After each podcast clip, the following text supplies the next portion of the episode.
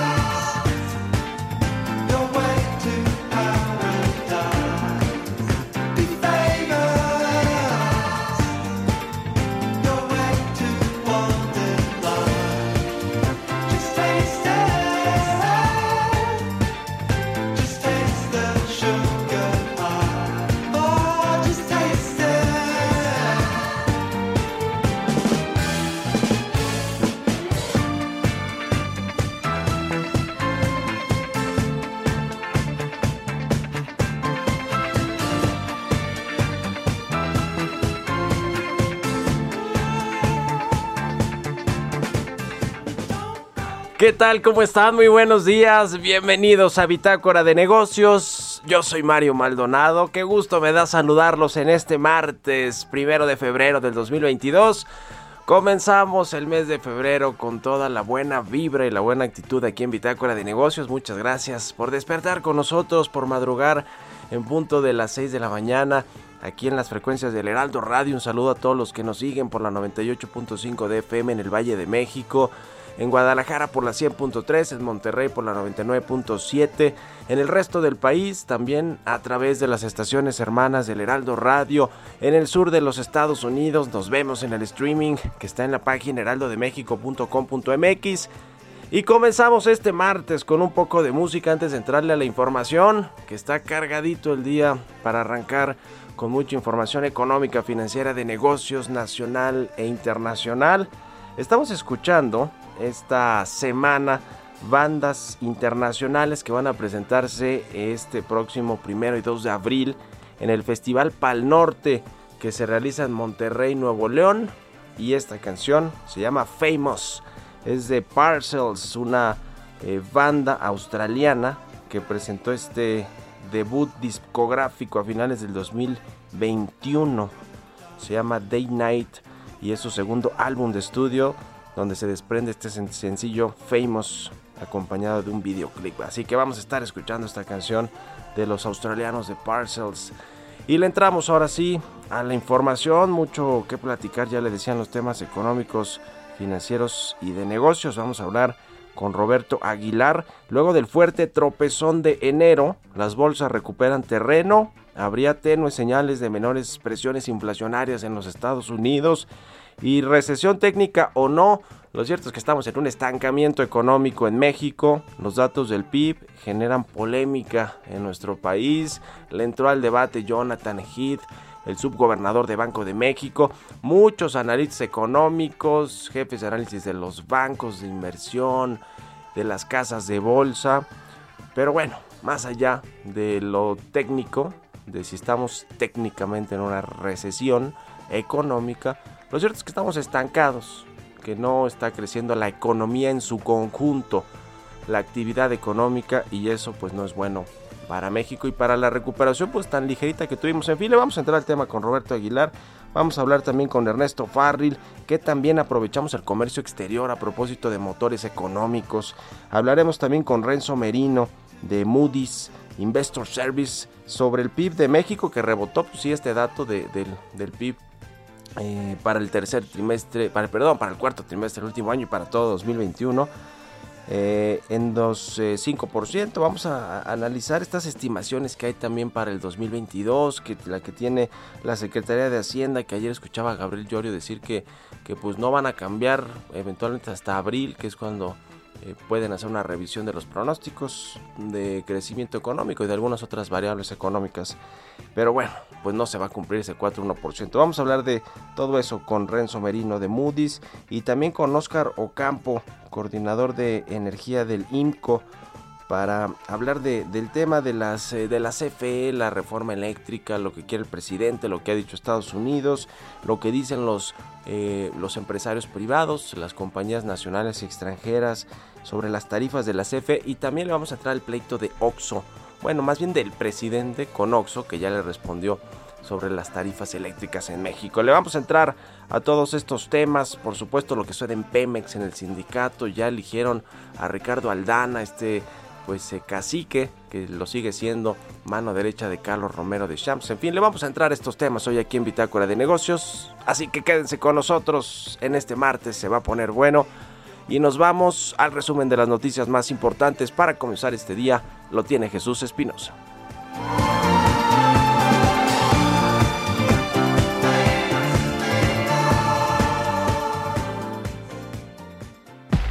El resumen. Luego de darse a conocer información sobre dos casas de lujo en Houston donde ha vivido José Ramón López Beltrán, el presidente Andrés Manuel López Obrador señaló este lunes que sus hijos no tienen influencia en su gobierno y que la esposa de su hijo es quien tiene el dinero. En este gobierno no tienen influencia mis hijos, no se le da contrato a ningún recomendado.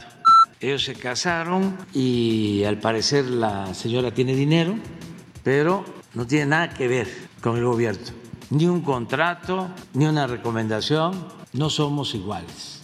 No todo el que tiene es malvado. Hay quien ha hecho su patrimonio con esfuerzo, con trabajo, de conformidad con la ley, merece respeto. Yo estoy en contra de la riqueza mala vida. Me molesta la corrupción, me indigna la corrupción.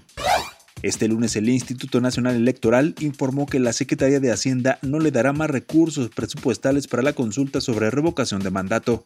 Jonathan Heath, subgobernador del Banco de México, afirmó que la idea de que la economía está en recesión porque hubo dos trimestres consecutivos con una tasa negativa del PIB no es la definición técnica, sino más bien mediática. En su cuenta de Twitter, el funcionario explicó que la idea de que la economía está en recesión por una tasa negativa del PIB es una simplificación de lo que es una recesión. El Fondo Monetario Internacional advirtió que la resistencia de la inflación estructural de México, la subyacente, sugiere que la presión sobre los precios generales podría ser mucho más generalizada en este año 2022. De acuerdo con la Asociación Mexicana de Distribuidores de Automotores, el panorama para este año empeoró en la recuperación de ventas de vehículos nuevos. Guillermo Rosales, presidente de la AMDA, apuntó que la debilidad de la demanda de compradores de coches de agencia se traduce en la disminución de la clase media. Bitácora de negocios en El Heraldo Radio. El editorial.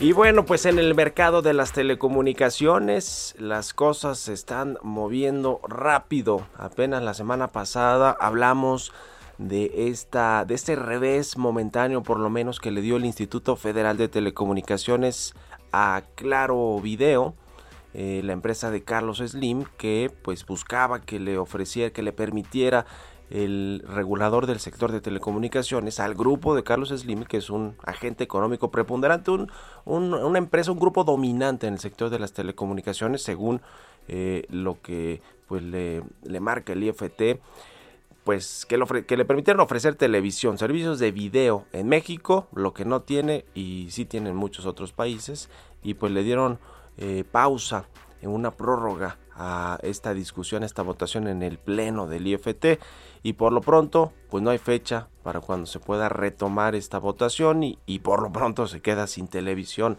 Carlos Slim. Por el otro lado, se anunció ayer que Televisa, que se venía, eh, pues eh, que se fusionó no en completamente todo el grupo con Univision, pero sí fusionó buena parte de todo, de su negocio de contenidos para crear pues una nueva empresa de eh, más potente que tenga presencia en, en, todo el continente latinoamericano y en todo el mercado hispano de contenidos.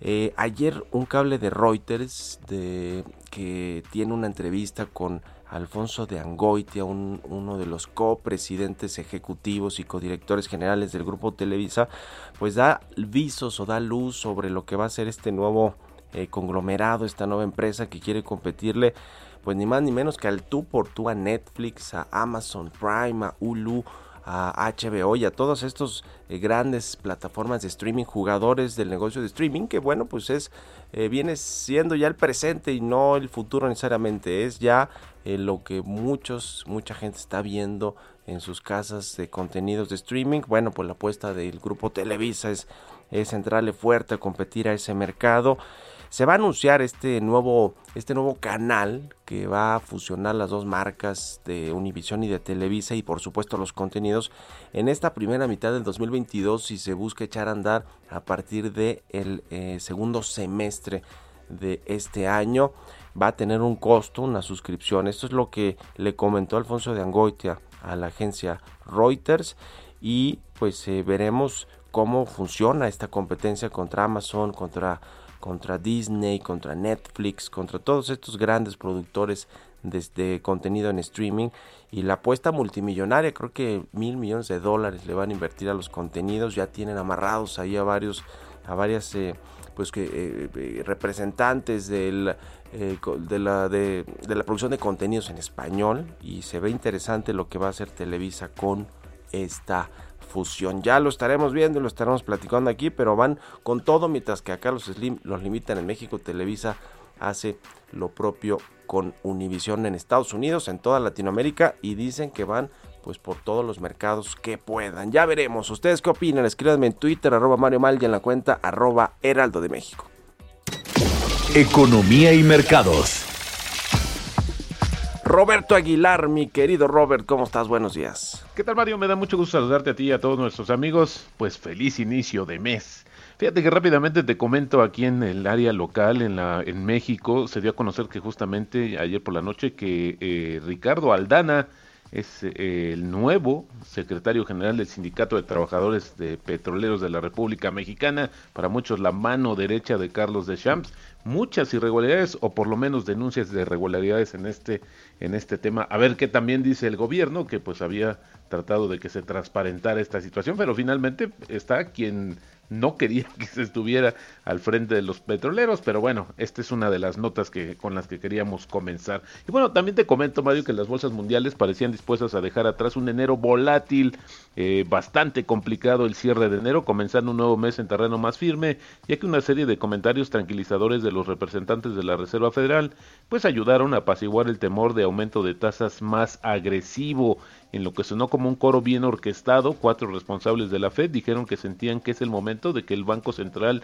de Estados Unidos comience a retirar el apoyo de una economía en fuerte crecimiento, donde la inflación está punto, en su punto más alto en cuatro décadas. En Asia, varios mercados están cerrados debido a las fiestas del año lunar, entre ellos los de China y también de Corea del Sur. Y bueno, hablando de enero, Fíjate que interesante el recuento, ya que los activos de riesgo sufrieron en enero, en el primer mes del 2022, y la renta variable mundial registró su peor rendimiento mensual desde marzo de 2020. Interesante, Mario, porque es justo cuando estaba la parte más álgida de, de la pandemia. Entonces, esto que había recuperado el mercado, pues probablemente también ya se esté desinflando en el punto álgido de la oleada inicial, te decía, de la pandemia, según un estudio del Deutsche Bank que presentó el día de hoy. Por ejemplo, en México el tipo de cambio perdió 0. 7% en enero, pero la Bolsa Mexicana de Valores tuvo su mayor descalabro con 3.65% en el primer mes del 2022, la caída porcentual más alta desde marzo de 2020,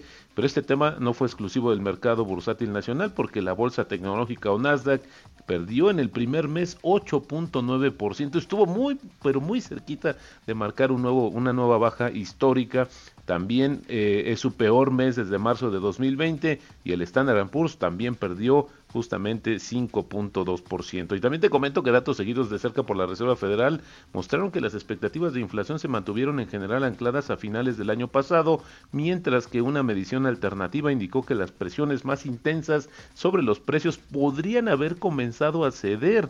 Por su parte, el principal economista del, Tesoro de Estados Unidos dijo que las presiones inflacionarias deberían ceder en 2022 debido a la menor demanda de bienes, la disminución de los cuellos de botella de la oferta y el retroceso de la pandemia del coronavirus. Pues ojalá se cumplan estas expectativas. Y bueno, también te comento que la actividad manufacturera de Japón creció a su ritmo más rápido de casi ocho años en enero gracias a una mayor producción y a los nuevos pedidos. Y también, bueno, pues interesante lo que está sucediendo en el términos de, del desempleo en la zona euro. Descendió en diciembre a su nivel más bajo registrado, lo que demuestra la solidez de la recuperación económica y la eficacia de los planes de trabajo a tiempo parcial destinados a preservar los puestos de trabajo en el viejo continente. El tipo de cambio pues, se nos desinfló un poco, afortunadamente está cotizando en 20.53.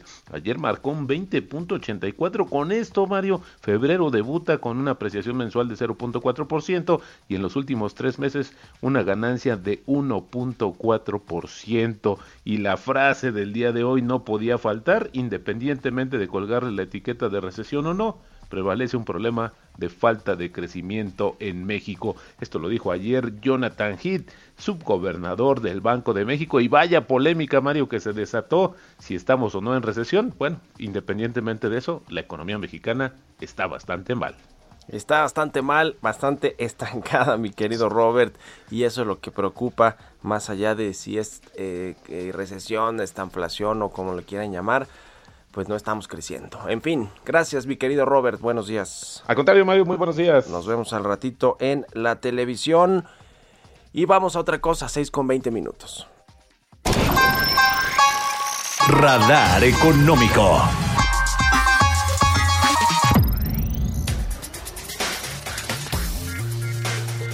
Vamos a platicar ahora con Ernesto O'Farrill, como todos los martes aquí en Bitácora de Negocios. Mi querido Ernesto, ¿cómo te va? Muy buenos días.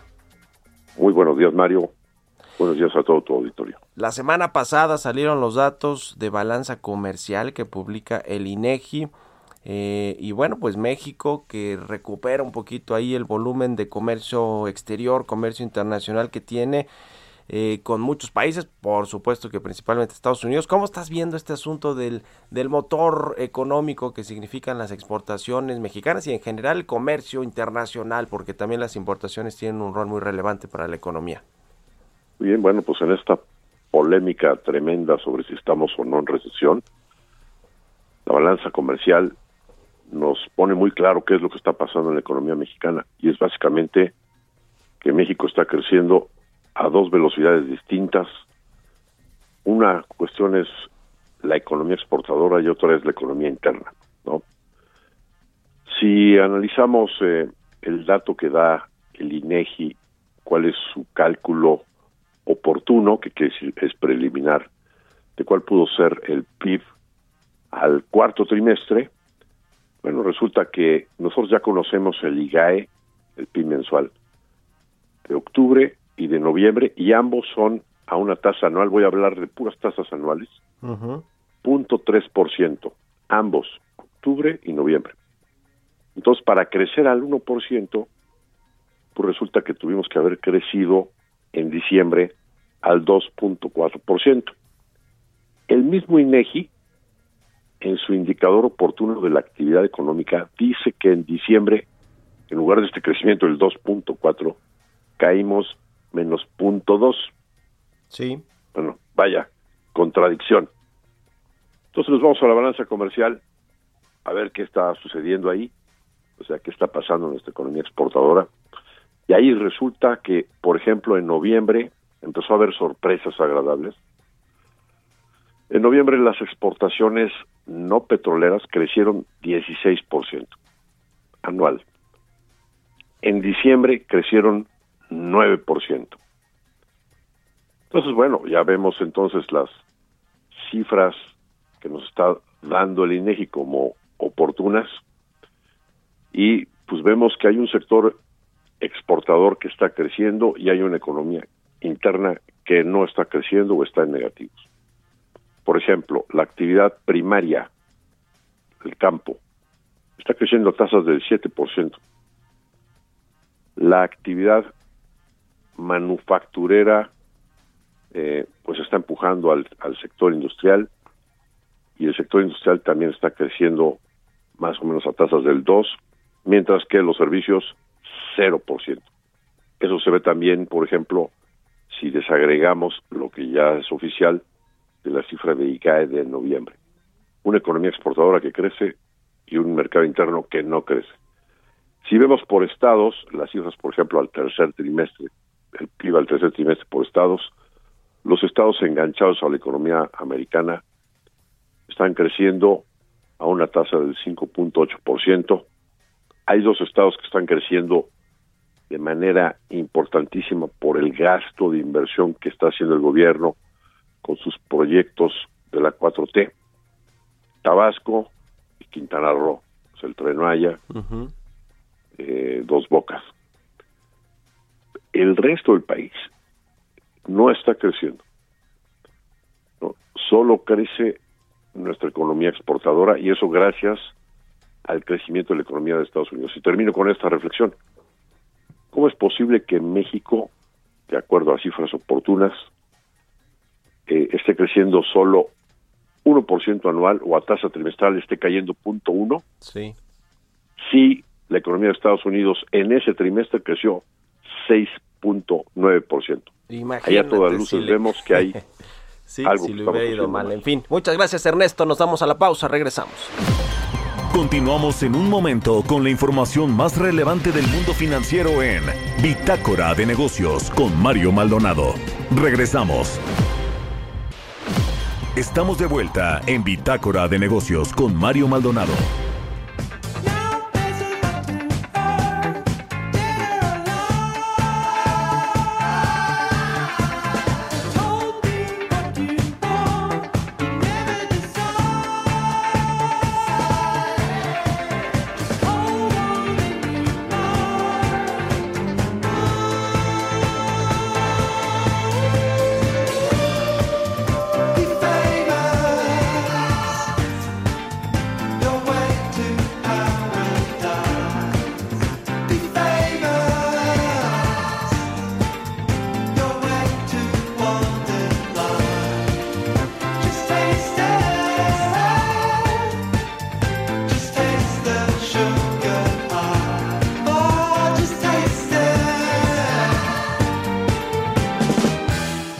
Ya estamos de regreso aquí en Bitácora de Negocios. Son las 6 de la mañana con 31 minutos tiempo del centro de México. Regresamos escuchando un poco de música antes de irnos a la información. Esta semana escuchamos canciones de bandas que se presentarán en el Festival Pal Norte de, Nuevo, de Monterrey, Nuevo León, el próximo 1 y 2 de abril. Esta banda australiana se llama Se llama Parcels y la canción Famous es de su segundo disco de, de su segundo disco que se llama Day Night su segundo álbum de estudio. Y de ahí se desprende este sencillo Famous que acompaña también un videoclip. Suena bien suenan bien estos este grupo esta banda australiana Parcels. Y con esto nos vamos al segundo resumen de noticias con Jesús Espinosa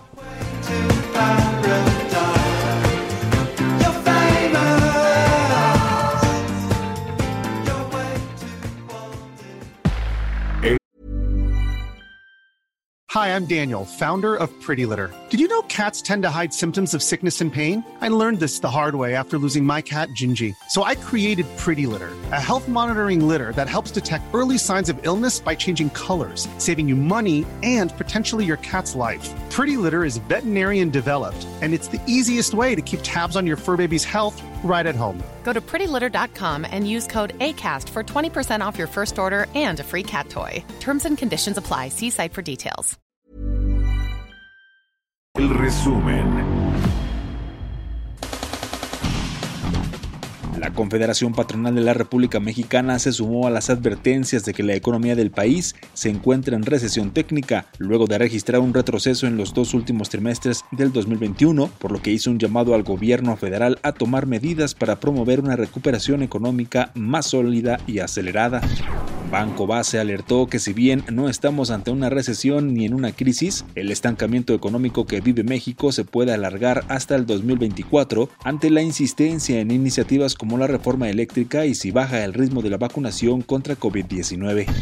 En un reporte dado a conocer este lunes por la Comisión Nacional Bancaria y de Valores, revela que en todo el 2021 el sector de la banca múltiple tuvo una utilidad de 182 mil millones de pesos, 65.7% más que los 102 mil millones obtenidos en 2020 presentar sus resultados de la encuesta Monitor de Seguridad sobre la extorsión en México, basado en cifras del INEGI y Data Coparmex, su dirigente patronal José Medina Mora lamentó que este delito haya aumentado 12.3% en 2021 respecto al 2020, pese a que el 99 de 100 delitos no se denuncian por las víctimas, empresas o personas. La Comisión Federal para la Protección contra Riesgos Sanitarios advirtió que cualquier producto comercializado como vacuna contra la COVID-19 es un fraude y representa un riesgo a la salud.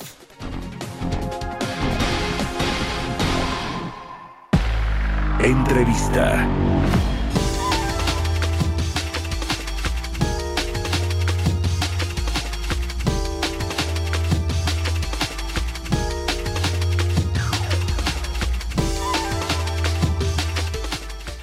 Pues bueno, ayer salió el dato del PIB del cuarto trimestre de 2021 y ligó la economía mexicana dos trimestres consecutivos, el tercero y el cuarto, con unas ligeras caídas en la actividad económica, en el Producto Interno Bruto.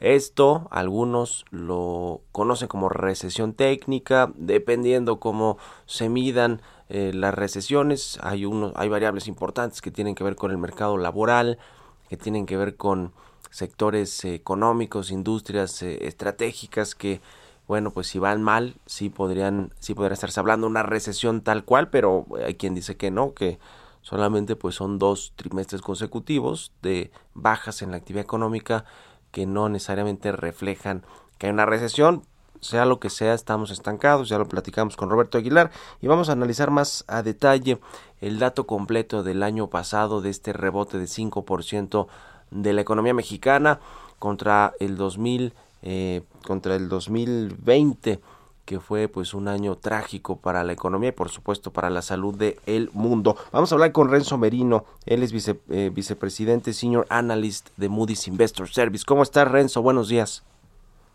Muy buenos días Mario, ¿qué tal? Pues, ¿cómo vieron estos datos de el cierre del año pasado de México, eh, la polémica sobre si estamos en una recesión técnica o no y lo que viene para el 2022?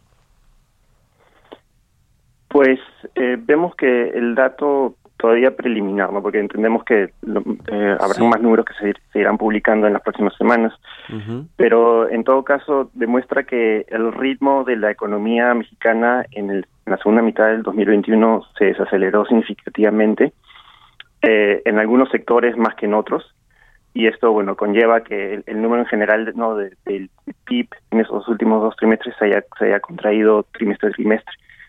Eh, más allá de eso, es, eh, quizás hasta cierto punto fue una sorpresa negativa porque nosotros esperábamos un crecimiento más cercano al cinco y medio y el crecimiento anual terminó siendo de solo de 5% y hay que recalcar de que dentro de ese número de 5% también hay hay un hay un efecto base por la caída del PIB del 2020 que, que implica que más o menos 3.5% ¿no? de, de ese 5% es simplemente un, un efecto rebote estadístico.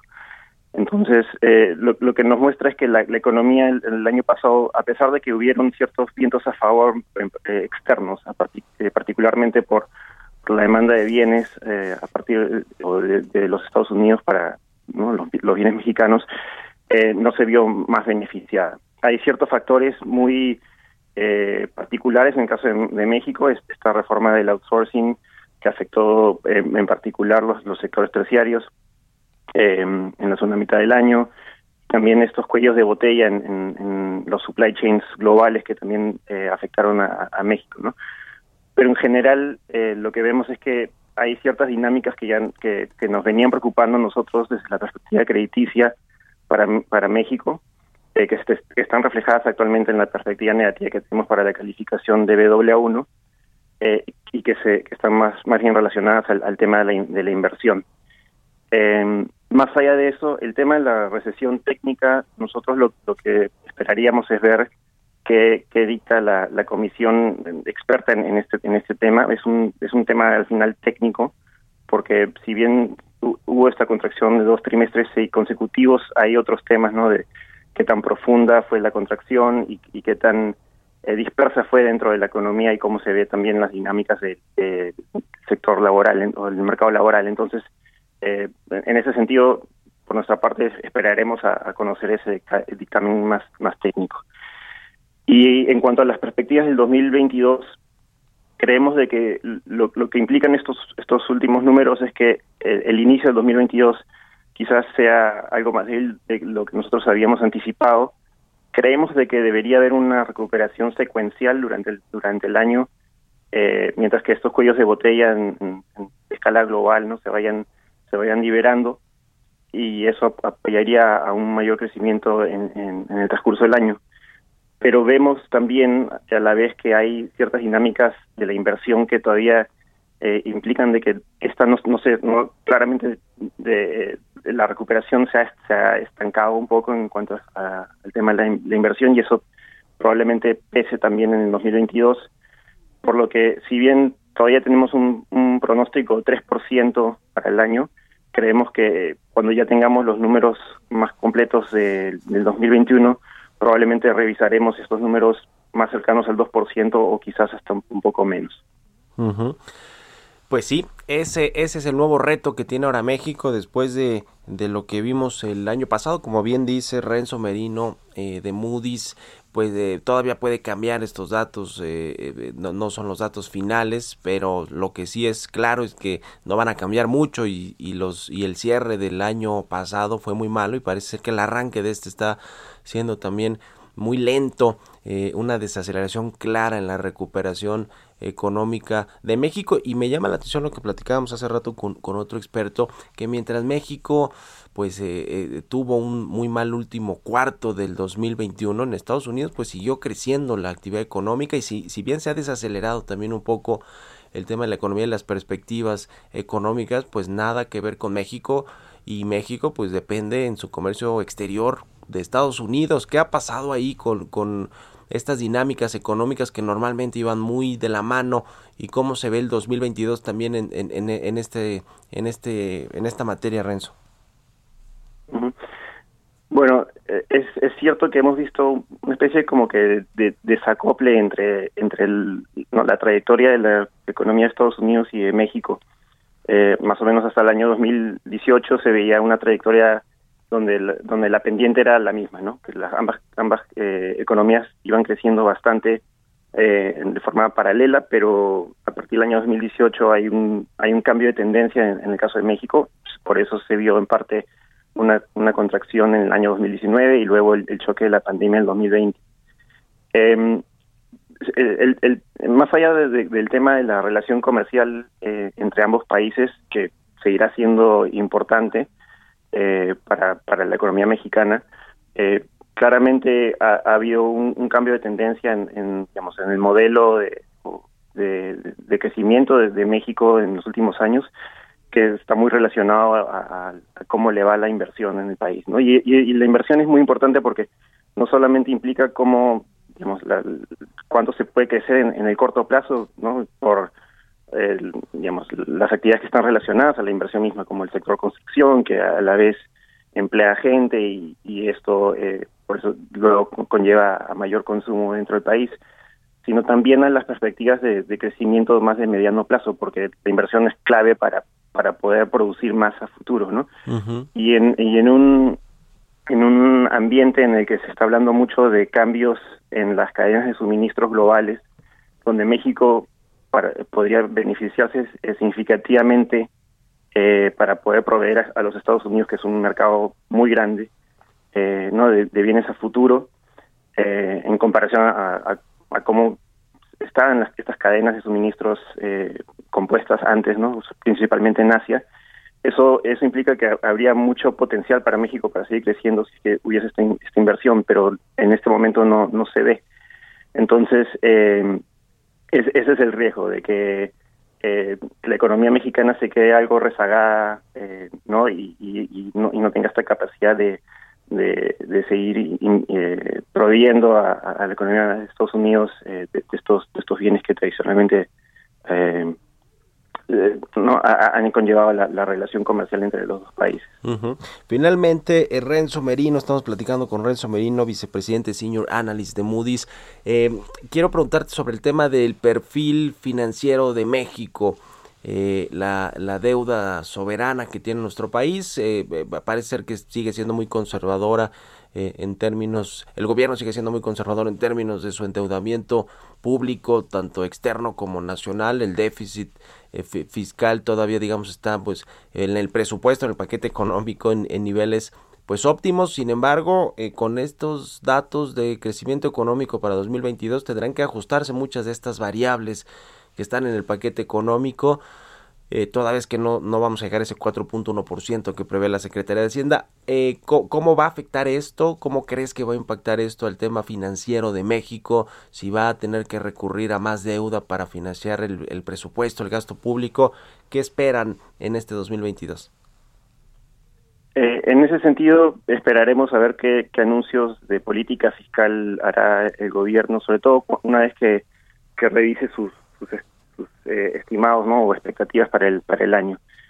Lo que nosotros eh, eh, vemos es que en general en los últimos años México ha, tenido una postura de, política fiscal bastante conservadora y eso ha conllevado a que el deterioro de las de las métricas de deuda del gobierno a raíz de la pandemia y, luego ¿no? del, choque fuerte que se vio en el año 2020 eh, estas estas métricas de deuda se, se hayan mantenido relativamente mejor que la de los pares de calificación BAA. Habiendo dicho eso, lo que nosotros sí notamos es que eh, a, la vez se han ido han ido aumentando unas en lo que nosotros denominamos rigideces dentro de la estructura de gasto del gobierno por compromisos no eh, de, gasto de, esta administración eh, que se dan por ejemplo por el por el apoyo que se le da a, Pemex con principalmente con, con las amortizaciones de deuda o sino también con temas eh, relacionados a las pensiones públicas, eh, gastos de capital en, proyectos eh, muy puntuales y también, bueno, una carga de intereses que, que, fue aumentando en los últimos años.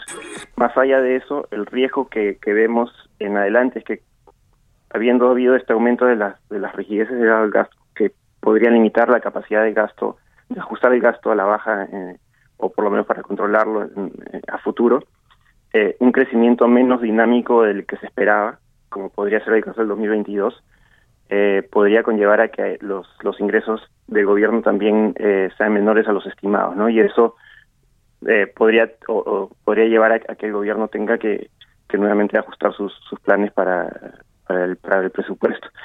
En, en, todo caso, bueno, estamos a la expectativa, ¿no? De, de, ver cuál es la respuesta de política fiscal del gobierno en ese sentido. Ya lo estaremos viendo y platicando aquí, si nos permites. Te agradezco mucho estos minutos para Bitácora de Negocios, Renzo Merino de Moody's Investor Service. Gracias y buenos días. Un gusto. Que estés muy bien, 6 con 45, casi 46 minutos. Vamos con las historias empresariales. Historias empresariales. Ya le platicaba en el editorial sobre esta eh, fusión entre Televisa y Univisión para crear Televisa Univisión. Esa va a ser la, la nueva marca que tendrá sus eh, eh, nuevos canales de streaming en español. El presidente Andrés Manuel Obrador además anunció que van a pagar impuestos 15 mil millones de pesos de impuestos en esta operación multimillonaria que se va a llevar a cabo aquí en México. Nos platica de todo esto Giovanna Torres. Fue durante su conferencia mañanera de este lunes que el presidente Andrés Manuel López Obrador informó que Televisa pagará de impuestos 15 mil millones de pesos por la fusión que tendrá con la cadena estadounidense Univision. Señaló que se cerrará la operación de ambas televisoras y que la empresa a cargo de Emilio Azcárraga Gallán pagará esa suma por dicha transacción. Se reformó la Constitución, el artículo 28, ya no hay condonación de impuestos y están pagando. Entonces, esos eran los privilegios que existían. Hoy, si no cambian las cosas, se va a cerrar la operación de Televisa con Univisión.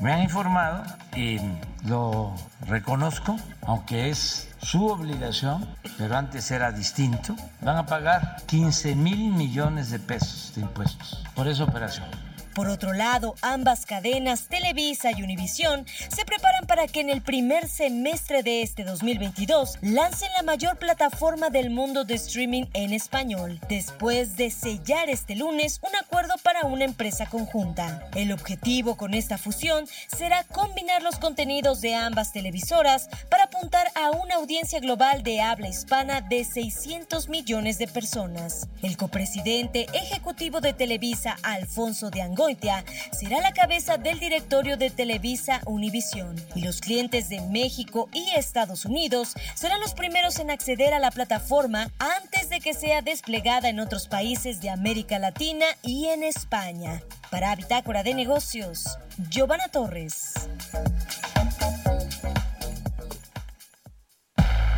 Entrevista. Y bueno, vamos a platicar ahora en unos minutos con Oscar Ocampo, el coordinador de energía del Instituto Mexicano para la Competitividad. Están al rojo vivo los parlamentos abiertos, las discusiones en la Cámara de Diputados con respecto a la iniciativa de reforma eléctrica que mandó el presidente López Obrador. ¿Cómo estás, Oscar? Muy buenos días. ¿Qué tal, Mario? Buenos días. Encantado de platicar contigo, tu auditorio. Esta Muchas gracias. ¿Cómo has visto eh, las posturas de la Comisión Federal de Electricidad, de la Secretaría de Energía, en la Cámara de Diputados y lo que han dicho los expertos, los empresarios, los líderes de las cámaras empresariales. ¿Qué te ha parecido todo este ejercicio de revisión de la iniciativa de reforma? En primer lugar, te diría que es muy positivo que hay, cómo se organizó esta vez en 19 foros a lo largo de un mes, porque recordemos que la vez pasada con las reformas a la ley de la industria eléctrica fueron dos sesiones maratónicas de dos días que realmente no daban para un debate ni para un diálogo, así es que es muy positivo que es que esta vez sí se están organizando foros con todo el tiempo del mundo, con posiciones a favor y en contra. Esa, esa parte me parece muy bien. La parte que me parece menos bien es, por ejemplo, es lo, lo que ha pasado la semana pasada con acusaciones personales y, y señalar el famoso ad hominem. Bueno, eso me parece bastante, que, que rebaja el nivel de debate de una forma muy importante, ¿no?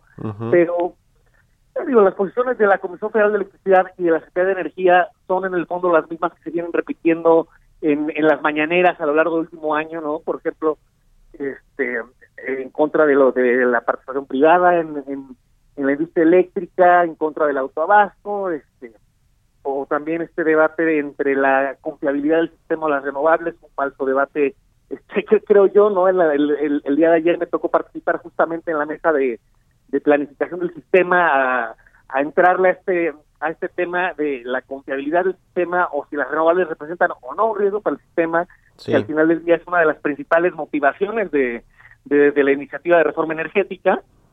Y, y bueno, habrá, que esperar a ver qué pasa en las siguientes 10 mesas. Acaba el 17 de febrero. Y ojalá, digo, lo más importante aquí, en sí mismo el hecho de que se celebre un parlamento abierto es importante, pero lo más importante va a ser ver cómo se reflejan todas estas posiciones, todos estos debates en, en la redacción final de la iniciativa, ¿no? Más bien, si modifican o no el dictamen que se va a discutir en la Comisión de Energía, pensaría yo en las semanas por venir. Uno de los temas, ya, mencionabas varios eh, eh, que, son los que están en, ahí en, la discusión y los que el gobierno federal pues ha tratado de, de, de eh, que se modifiquen, ¿no? Todos estos contratos de autoabasto, eh, con, con los, em, las empresas privadas, pero el tema eh, creo que de fondo y que entienden más los mexicanos son las tarifas, ¿no? El servicio final a los consumidores, tanto a los hogares como a las empresas o industrias. Ese asunto, ¿cómo va? Efectivamente hubo un enfrentamiento ahí eh, cantado del presidente contra los Oxos, que no es nuevo, que viene de tiempo atrás, incluso invitó ahí al dueño de, de FEMSA o el accionista, uno de los accionistas principales a, defender sus posturas en los parlamentos abiertos. El tema de las tarifas, ¿cómo se ve? Porque me parece muy contundente la respuesta de Oxo, ¿no? Con respecto, con el recibo casi casi que en mano de luz y, diciendo que no pagan menos que un hogar o que una tiendita. ¿Cómo está el asunto de las tarifas puntualmente, Oscar? lo de Oxo, lo que, que, se ha señalado en la mañana ya un par de veces, que dicen que pagan menos los hogares mexicanos, la pregunta es que qué hogares mexicanos pagan menos, ¿no? Porque sí es cierto que pagan menos que, por ejemplo, la tarifa doméstico alto consumo. Sí, pero la tarifa doméstico alto consumo representa menos del 3% del consumo eh, residencial de electricidad en este país. sea, el tema de las tarifas, el 97% entra del consumo, entra, entra en el subsidio, en los distintos niveles de subsidio que hay, pero estamos hablando que si Oxxo paga más o menos eh, cuatro, tres, cuatro pesos por, por kilowatt hora, una tarifa, la tarifa doméstica de alto consumo está por encima de los cinco pesos, dependiendo del de, la región del país, pero está por encima de los cinco pesos, la tarifa subsidiada está a menos de un peso por el kilowatt hora, es decir, nada más este, de, ese tamaño es la diferencia. O sea, la idea de que los hogares pagan más, más que el OXXO es rotundamente falsa. Sí hay un porcentaje, pero es un porcentaje muy pequeño que son los hogares de más altos ingresos.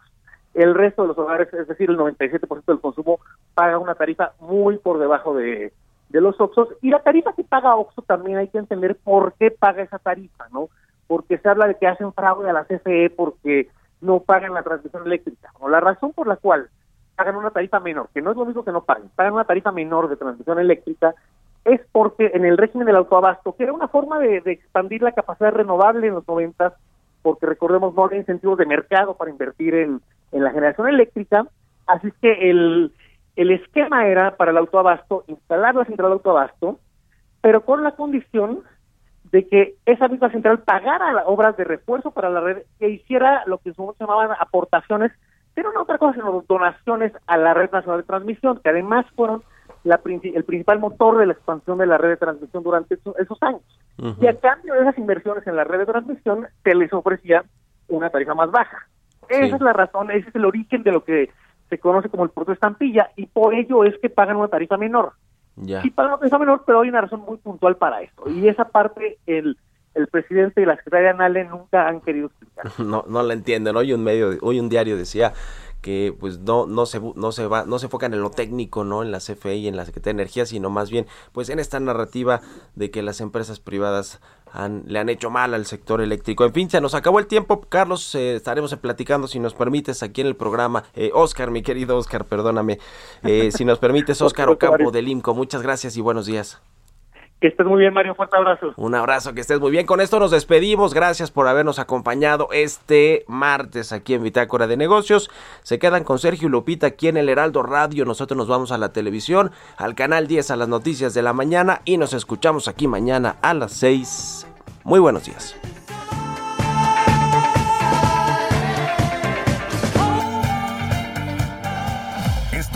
Bitácora de Negocios con Mario Maldonado, donde la H suena y ahora también se escucha una estación de Heraldo Media Group. Hey, it's Danny Pellegrino from Everything Iconic. Ready to upgrade your style game without blowing your budget? Check out Quince. They've got all the good stuff shirts and polos, activewear, and fine leather goods, all at 50 to 80% less than other high end brands. And the best part?